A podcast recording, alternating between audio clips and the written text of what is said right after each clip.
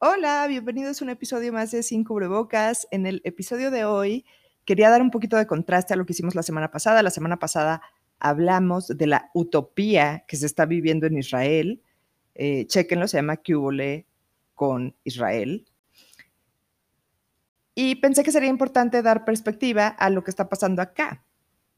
Y para empezar a hablar de eso, solo quiero dar un pequeño preámbulo, que es que yo opero bajo la premisa de que se es inocente hasta demostrar lo contrario. Y eso en la vida me ha ganado que la gente me vea la cara más de una vez. Digo, no, no la misma persona más de una vez, pero sí varias personas me han visto la cara. Y también que se me abuse eventualmente.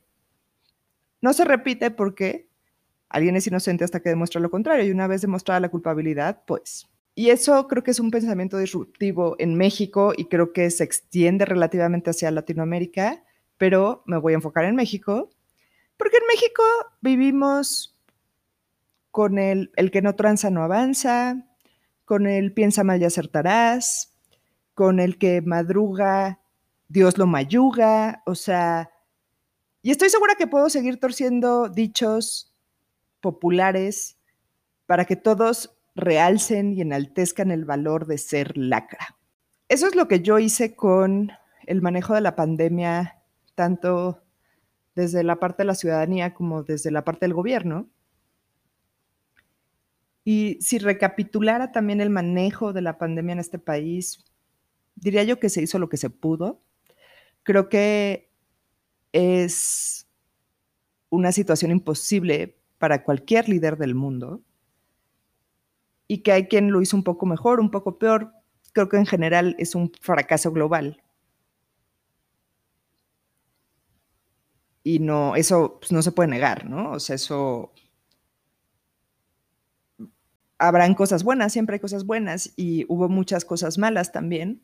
Y también hay un tema de que esto es la historia en la que nunca vamos a aprender, porque sigue pasando el tiempo y siguen pasando exactamente las mismas cosas. Es, es, es muy perturbador, honestamente, pero pues aquí estamos, aquí seguimos. Eh, esto no se va a ir.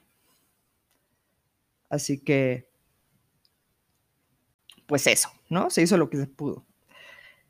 Ahora, en cuanto a las vacunas, creo que eso sí es otra historia, porque eso sí es responsabilidad del gobierno cosa con la que estoy de acuerdo y ya lo he dicho en otros capítulos, porque como yo lo veo es que las vacunas son el patrimonio de la humanidad en este momento y el patrimonio de la humanidad no se puede dejar al libre mercado, porque sería un desastre.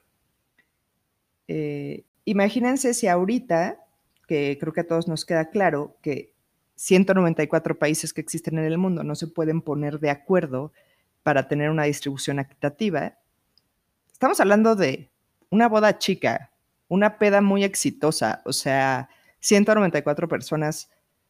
Hay salas grandes de IMAX o lo que sea que meten 194 personas, o sea, un bar mediano, mete... 194 personas es muy poco. O sea, imagínense que eso le metes todas las compañías que existen en el mundo y todas las facciones que existen en el mundo. O sea, y bueno, si nos regresamos un un poquito en el tiempo, eh, fue en junio del 2020 donde empezó o empezaba a quedar claro que la vacuna se tendría pronto. Y nuestro gobierno en ese tiempo anunció que tenía precontratos, y eran precontratos porque no existía como tal un producto de entrega, pero sí avances prometedores, con diferentes compañías. Y eso está bien porque también todo el mundo sabe que no se deben de poner los huevos en una misma canasta. Y en ese momento no se sabía quién iba a ser el huevo que iba a empollar, ¿no? Y anunciaron que se tenían precontratos que alcanzarían para alrededor de 160 millones de dosis. En ese tiempo eran tres compañías, Pfizer, Astra y CanSino. Además de eso, México estaba contribuyendo con los ensayos clínicos y no solo contribuyó con los ensayos clínicos, también existía un plan y convenio de envasado para dos de las vacunas que, con las que estaba haciendo negociaciones, que eran Astra y CanSino más o menos para noviembre, cuando empiezan a liberarse los estudios fase 3 de eh, las primeras vacunas, que como ya saben son exitosos, hemos hablado de ellos en eh, este podcast, hay, eh, esos episodios tienen el nombre de la vacuna y dicen fase 3. Pero más o menos por esas fechas anuncian que pues ya están trabajando en el plan de vacunación, se cuadran a esta norma que creo que también ha sido bastante global de personal de salud primero, segundo, segunda prioridad de vacunación, adultos mayores. Todo bien ahí. En enero llegan las vacunas y empiezan a llegar a cuentagotas que en realidad eso era un sobreestimado porque me cayó el 20 de que los menores de edad no iban a ser vacunados, no antes del otoño, ya en los países más chingones a lo mejor en otoño lo hacen. Y recalculando eso, la población adulta en este país es de 88 millones y eso implicaría que tendrías que estar poniendo 240 mil dosis diarias.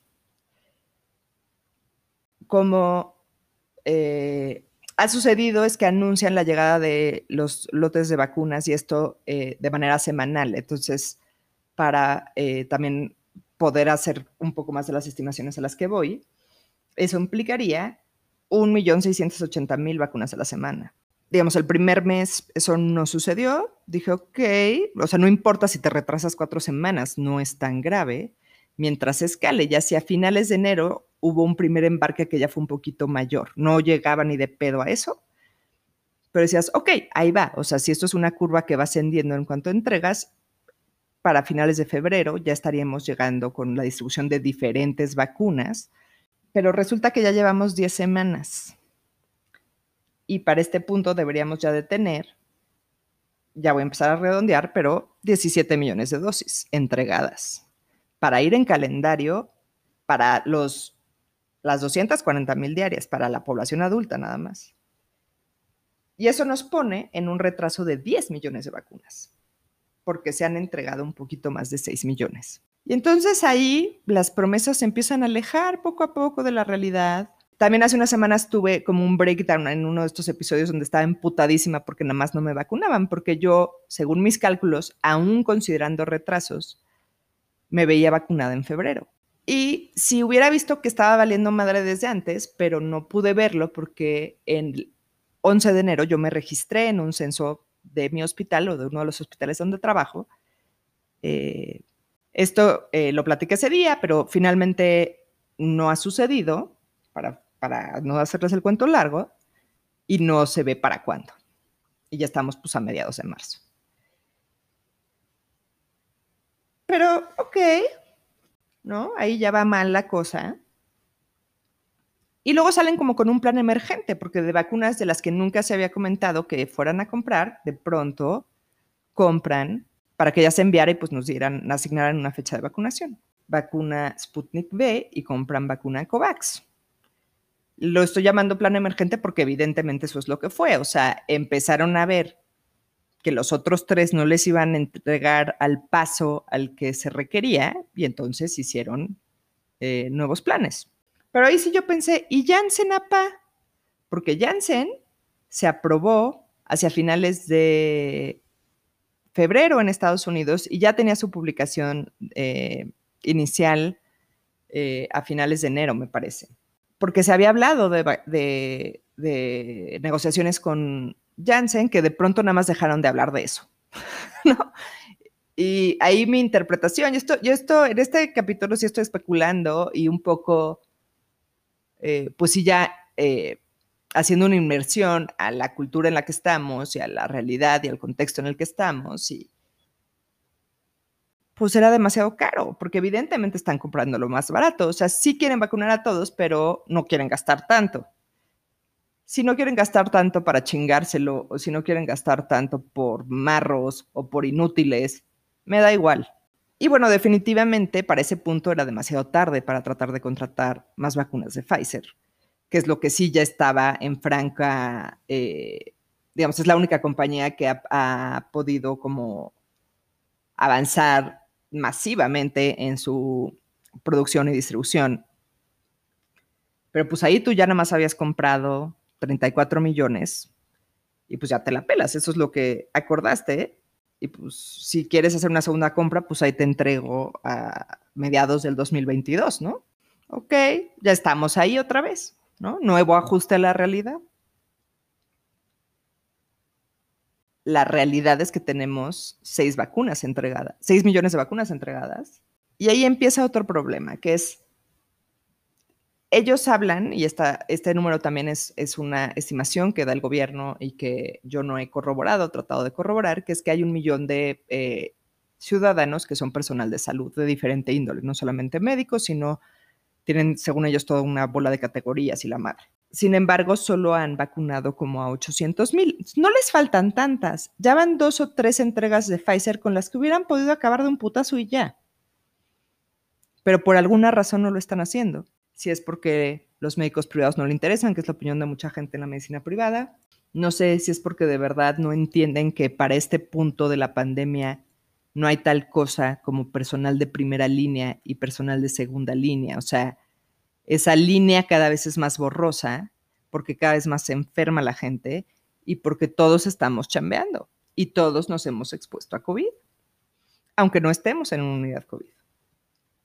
les digo, no sé si nada más no se lo imaginan, si no les interesa, si quieren dar la sensación de avance, que yo votaría por eso, yo votaría por dar la sensación de que están avanzando y ya cubrieron como que doctores, les faltan tres, cuatro casi casi, y, y ya están vacunando adultos mayores, como para dar esta falsa percepción de ahí vamos, ahí vamos, ahí vamos.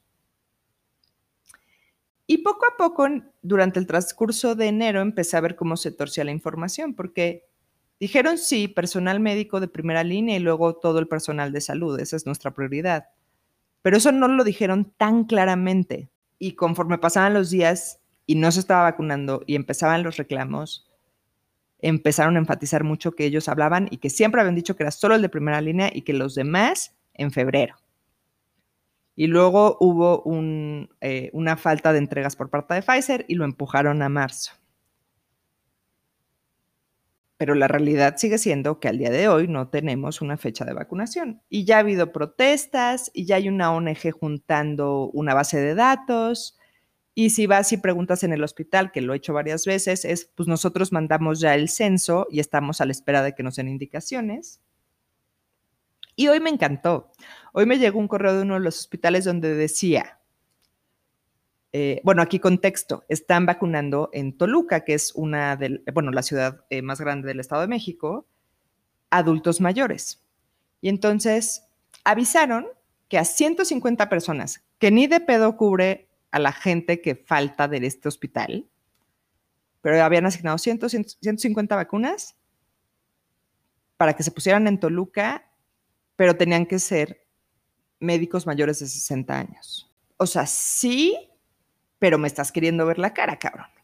Porque entonces vas a decir que vacunaste, o sea, me estás duplicando a este individuo. Me lo vas a poner en personal de salud y me lo vas a poder en adulto mayor. Y entonces con una vacuna vas a mágicamente haber eh, vacunado a dos personas. Ahí sí que piensa mal y acertarás. Y bueno, más allá de los doctores, que es eh, francamente ofensivo que no estén vacunados para este punto, vamos a la parte de logística de distribución hicieron una cosa muy extraña. Se tropezaron, yo creo, con hacer algo semicorrecto por las razones equivocadas. Porque entonces tienen esta cosa de que, ok, llega la vacuna en avión desde Europa, o desde donde sea, da igual, pero principalmente Europa y Asia. Llega la vacuna a México, de ahí la mueven en diferentes vuelos a los diferentes estados, y de ahí en camión a no sé dónde, pero hay otra vez, piensa mal y acertarás y yo creo que obviamente, y ahí sí que no sé si, si inocencia cubriría lo que estaría yo cometiendo, si no pienso que hay un fin electoral en, en la aplicación de la vacuna. Y les digo, no me acaba de molestar, o sea, no me molesta por eso, pero me molesta porque es ineficiente. Porque si vas a hacer eso, entonces vete a los, digamos que un estado tenga 30 municipios, agarra los 10 más pobres, pero no hagas 20 pinches vueltas para entregárselos, por amor de Dios, para dar otra vez la percepción de que se avanza de manera de que se está cubriendo a todo el territorio. Y eso solo quieres crear una percepción, porque estás avanzando, pero a, gallo gallina, cabrón. O sea, no, no me chingues. Y mucha gente no va a ver esto. Y mucha otra gente se va a ofender porque cómo se atreven a vacunar primero a los pobres, ¿no? O sea, ahora, ¿cómo estás comunicando? ¿Cómo estás distribuyendo la vacuna? El orden geográfico, o sea, qué municipios sí, qué municipios no, opaco. ¿Qué vacuna estás administrando dónde? Opaco. ¿Cuántas de esas cuántas personas estás cubriendo en cada lugar? Opaco. Y eso para mí es como definitivamente hay un fracaso en la Estrategia Nacional de Vacunación, ¿no? Esa es la razón por la que hay un, hay un fracaso. Y ahora, como siempre, y sin justificar de ninguna manera el desastre y cagadero que está haciendo el gobierno, hay otra parte que es la ciudadanía. Y esa frasecita de que tenemos el presidente que nos merecemos, mi primer como encounter con este tema al que voy a pasar fue, fueron memes en redes sociales de que los whites se vienen a vacunar a Estados Unidos. Pero más tarde en agarrarle sabor al pinche meme y reírme, que en darme cuenta de que eso era una realidad y que mucha gente a mi alrededor lo hizo, lo pretendía hacer, lo estaba planeando. Para este punto ya todo el mundo me está presionando a mí de hacerlo. Los pacientes me están pidiendo cartas donde justifique que tienen una enfermedad que evidentemente no voy a mentir, ¿no? O sea, creo que para este punto queda claro que no haría yo una cosa así. Pero miren, lo aclaro porque este, pero en tus cartas, eh, constancia de que padecen X enfermedad para que los vacunen. Yo pienso el quitarle la vacuna a una persona, yo no me puedo quitar de la cabeza que si hiciera yo eso, le estaría quitando la vacuna a algún migrante que no tiene acceso bueno a salud, que no tiene información, que no, que tiene miedo, que eso está mal. No, no me voy a poner a hacer a nadie, no voy a juzgarlos tan duramente quizás si lo hacen, pero sí pienso, güey, el riesgo de viajar, eso es contribuir al cagadero y no quiero hacerle eso a nadie. No conozco a esta persona, pero no le quiero hacer eso a nadie. Y hay muchas maneras donde se justifica, ¿no? Hacer esto. O sea, que en Estados Unidos hubo muchísimo acaparamiento de vacunas, sí, pero no han terminado con su población. O sea, deja que ese exceso llegue a su tope y entonces aprovechalo. Yo no digo que no se aproveche el recurso, definitivamente que se aproveche el recurso, pero tienen derecho a cubrir a su población. Ellos le metieron varo, le metieron investigación, le metieron recursos humanos, le metieron un chingo de cosas y merecen por ese solo hecho la prioridad, desde mi punto de vista. Otras personas me dicen, bueno, pero es que les sobran las vacunas. O sea, literal, no solo, no solo conceptualmente tienen un exceso de vacunas, sino literalmente les sobran las vacunas. El otro de un colega me decía que había ido y que el vato del centro de vacunación le decía, güey, ¿tienes, ¿eres mexicano? Sí. ¿Ya sabes? Sí. Este, güey, ¿no tienes más cuates? Que se vengan. Esta persona le habló a un cuate en la frontera y esta persona llevó camiones con gente y gente se vacunó. No les pidieron ni su, iba a decir ni su nombre, pero probablemente su nombre sí eh, ningún tipo de identificación, ningún tipo de cosa. Eh, ahí hay un agujero que Estados Unidos está dejando, porque yo cuando, cuando originalmente se empezó a hablar desde las redes, desde el meme, en, en que esto iba a suceder, yo decía, no, pues ni de pedo, o sea, Estados Unidos no está pendejo, güey, van a llevar un censo, van a pedir algún registro, algún, alguna eh, comprobante de residencia, en fin. Nel, no, eso no está pasando. Otros dicen que eso lo están haciendo a propósito, que ellos como un poco contemplando que esto se iba a dar, eh, tienen estos centros masivos de, vacunación. También me dio mucha risa que hace como dos semanas eh, estaba yo intercambiando también con una amiga doctora, eh, pues este, este tema de irse a vacunar a Estados Unidos, y ella me decía que ella ya estaba de que le compraba el, boleto, pero que le habían dicho que te quitaban la visa. Cosa que yo dije, ¡ja! Maldito seas Estados Unidos, matando dos pájaros un tiro, deportando, ¿sabes? O sea, deportando, bueno, no deportando, pero este, limitando accesos, cortando accesos de, la población mexicana y a la vez avanzando la vacunación global. Muy rápidamente me di cuenta que eso tenía que ser fake news porque no estaba en ningún medio. Esto también pudiera tener que ver con una mala logística de distribución y excesos en ciertos puntos. Y otra vez, de que se desperdicie el recurso a que alguien lo aproveche, o sea, ah, lo puedo entender. Hay otros que dicen que tienen un serio problema de anti-vaxxers en Estados Unidos y que entonces no le estás quitando esa vacuna a nadie, estás aprovechando lo que alguien más va a declinar. Eh, reflexioné que cuando sales de Estados Unidos, en realidad, bueno, alguien me, me, ayudó a reflexionar esto, que cuando sales de Estados Unidos no es como que te pregunten, güey, o sea, como que quién va a saber. Después toda esta gente que sí se está yendo a vacunar, me dicen que no hay un registro real de tu identificación, o sea, yo creo que esto es muy fake news. Y digamos como que mi conclusión ha sido, o sea, a pesar de que estoy como muy frustrada y en serio empiezo a pensar que a lo mejor sí esa es la única posibilidad que tengo de vacunarme cercanamente, dado que sí es estresante no estar vacunada en mi posición. Digo, y en la de todos, pues, pero pues yo un poco había tenido ciertas expectativas, estoy corriendo riesgos, o sea, como que sí digo, no mames, ¿no? Pero creo que sí, o sea, creo que puedo considerar eso si terminan con su población y esa vacuna se vuelve completamente libre y comercial, y entonces ahí sí soy perfectamente eh, o estoy en total derecho de ir y comprar una vacuna como voy y compro cualquier cosa en ese país. Y luego está este tema de saltarse la fila. Me encantan. Ah, bueno, antes de terminar con los Estados Unidos, eh, esas dos pacientes, porque han sido solo dos, que me pidieron una constancia que padecían algo, eh, una me parece que tiene treinta y tantos y la otra tiene o apenas treinta o le falta tantito. Y las dos fueron vacunadas, eh, han recibido su primera dosis y tienen programada su segunda dosis. Entonces, éxito total para ellas. Ahora sí, ese tema de saltarse la fila. El primer encuentro que yo tuve con saltarse la fila fue a través de médicos. Médicos, eh, bueno, personal de salud. La primera fue alguien que me dijo, mira, mi novio estaba ahí en uno de los centros de vacunación y me dijo, lánzate que hay vacuna, me jalé, me vacunaron.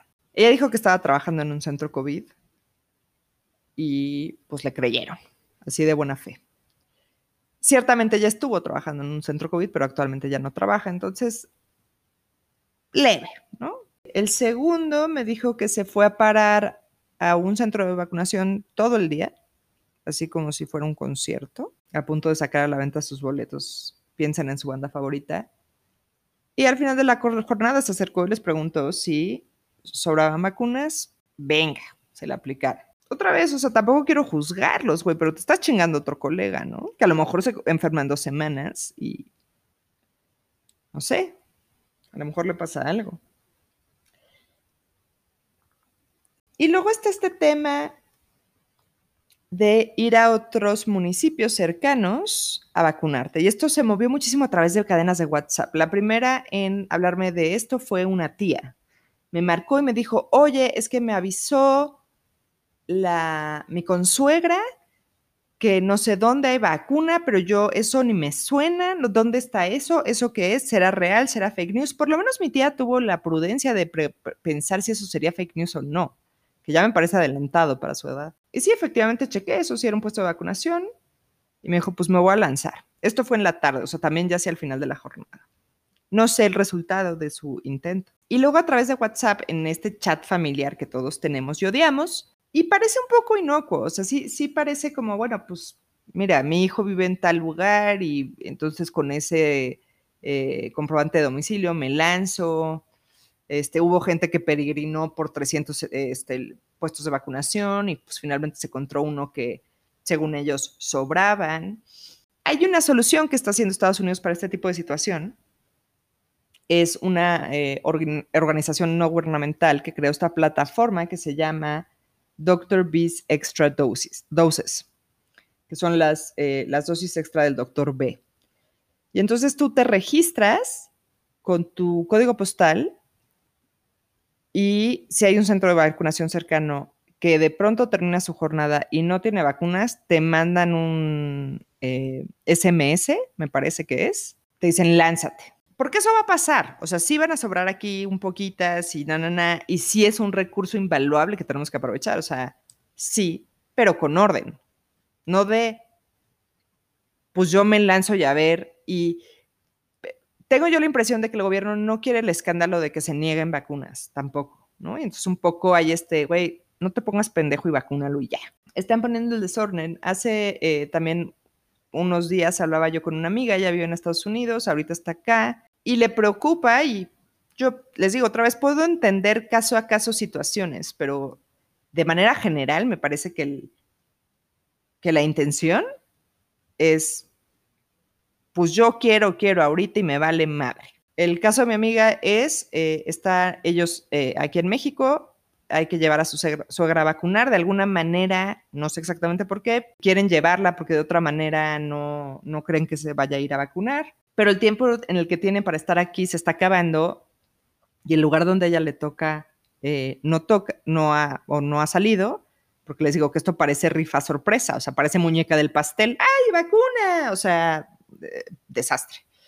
¿no? Si hubiera una programación un poquito más clara, no con 600 meses de anticipación, porque también entiendo que puede haber ajustes y que le temen a la escándalo de tú dijiste esto y ahora estás haciendo esto, que de todas maneras está pasando, ni siquiera se están librando de ese puto escándalo. Y pues ella decía, bueno, pues voy a hacer eso. Al mismo tiempo está muy indignada que la gente está viajando a Estados Unidos a vacunarse. Este, yo le decía, pues es que es lo mismo, es menor, entiendo tu preocupación, entiendo el caso particular. Tampoco tengo el resultado de ese intento.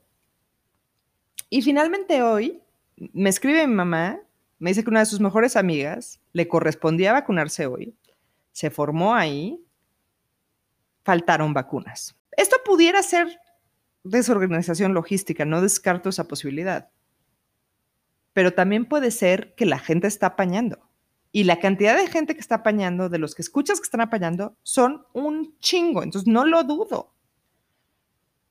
Y entonces, digamos que ella es la primera víctima de esta práctica de la que me entero. Y por el otro lado, hay gente que no tiene idea de que esto está pasando. O sea, hay gente que eh, me pasó también con eh, personas cercanas, eh, una persona de ochenta y tantos años de edad, de pronto tocó su alcaldía, le mandé un WhatsApp a su hija de, oye, qué felicidad, ya vacunan a tu mamá esta semana. ¿Qué? Es gente de nivel medio alto. Y no tenían ni idea de que la vacunación había empezado, o si le tocaba, o si no. Y si yo no les mando el pinche WhatsApp, se les va la pinche fecha. Ahora, pacientes. Hubo un par que estoy también casi segura que fueron de esos que se lanzaron y que no viven ahí. Y una de ellas me escribió muy angustiada en la noche de, oye, una como de las recomendaciones es que si te vacunaste de influenza en el último mes, no te apliques la vacuna. La verdad es que yo me puse la vacuna de influenza hace un par de semanas, pero no quería perder el turno y entonces pues les dije que no me había vacunado y me vacuné. Es peligroso. Esta pausa es dramática, pero, o sea, ¿Qué tal que si hubiera sido peligroso, carajo? ¿Qué tal que si hubiera sido peligroso? ¿En qué estás pensando, señora? ¿Qué está pasando? No hay ciertamente un gran peligro, lo que puede haber es confusión, donde tú ya no sepas si un efecto adverso es de cuál vacuna, puede haber una sinergización y aumentarte efectos adversos por estar tratando de montar dos respuestas inmunes al mismo tiempo. O sea, a ver, no es la mejor idea lo que hiciste. ¿Te vas a morir? No lo creo pero no chingues. En uno de los hospitales que trabajo hay gente con, eh, de, bajos recursos, bastante gente de, escasos recursos, y ellos sí ya han visto varios pacientes que están vacunados. Y cuando toco un poco este tema de lo de la fila y no sé qué, pues siempre les pregunto dónde viven. Porque yo sí llevo la cuenta localmente, o sea, no sé en otros estados, pero Ciudad de México y la zona metropolitana, estoy muy consciente de dónde están vacunando, ¿no? Y siempre vienen de un lugar donde estaban vacunando y les pregunto sus impresiones de eh, el protocolo de aplicación, cómo estuvo la logística, si esperaron mucho, si había fila, eh, si se sintieron mal, etcétera. Eh, veo a todo el mundo muy contento de haberse vacunado. Por ahí hay un par de que he tenido que convencer de registrarse, que he tenido que instruir a los hijos de cómo registrarse. esto ya lo he hablado, ah, bueno, lo hablé en un podcast al que me invitaron, que se llama Segunda Opinión, no se lo pierdan, está muy bueno. Eh, está también en Spotify y diferentes plataformas, en Anchor también, de, que como médicos pues tenemos que hacer un poquito esta labor, ¿no? O sea, creo que es, es importante porque lo que he notado con la gente que tiene resistencia a la vacuna es que em, muchas veces son como nada más duditas, ¿no? Que si su, si su médico o un médico se sienta 10 minutos a hablar con ellos, los convences, ¿sabes? O sea, muchas veces es pues poner un poquito de atención, honestamente. Pero bueno, ya me salí del tema. Regreso al caso de, esta mujer que se quedó sin vacuna el día de hoy. digo, no, no sé si fue el día de hoy, perdón, porque estoy grabando ahorita, pero bueno, en estos días, pues la duda que, le mandó que me mandó preguntar a través de mi madre era si, pues, a qué procedía. Y yo sí, pues, ¿qué le dijeron? No, pues que le hablaban. Le dije la cuestión está del día de rezagados, que es como gente que se le fue el pedo o que no tenía cita o que bla, bla, bla. Pues hay como un día para eso. Me dijo, es que ya era ese día. Este hecho terminó siendo preguntado por una reportera en la conferencia vespertina y le dijeron, no, pues, o sea, ya está registrada y en el siguiente embarque, pues les van a volver a hablar y entonces eh, también lo que pasa es que se alargan, o sea, si tenías tú contemplado eh, X población y dijiste, bueno, pues en cinco días me echo esa población, pues ahora es doble, doble distribución, más tiempo, esa, esa población va a ir gente que más apaña, esa gente que apañó van a ser vacunas sobrantes en otro lado, eso va a terminar en desperdicio. O sea, es una cadena, no podemos perder de vista que esto es una cadena. En fin, estoy muy molesta con todo esto, como pueden ver. Y estoy muy, muy triste de que esta persona, porque aparte me cae chido, este, esté en esta situación. Y este es un caso que yo me enteré y me imagino que esto está sucediendo por todos lados y qué puto desmadre. Para terminar este podcast en una nota positiva.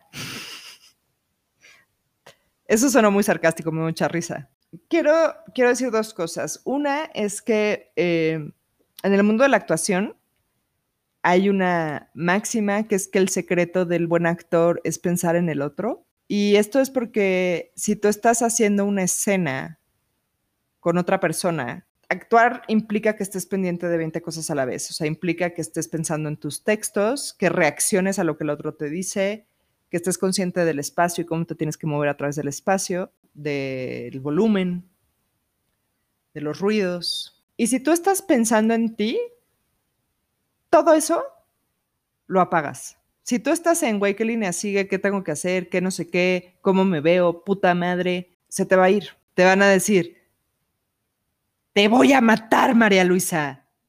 Y tú vas a estar en la pendeja, güey. o sea, ¿vieron esa escena? Espero que la hayan visto. El secreto del buen actor es pensar en el otro. Yo creo que el secreto para salir de esto es pensar en el otro. El secreto para avanzar es salir en el otro. Y no estoy hablando de la pandemia, estoy hablando de a un nivel super macro, estoy hablando de la evolución de la especie y la supervivencia de esta especie, que no quiere aprender.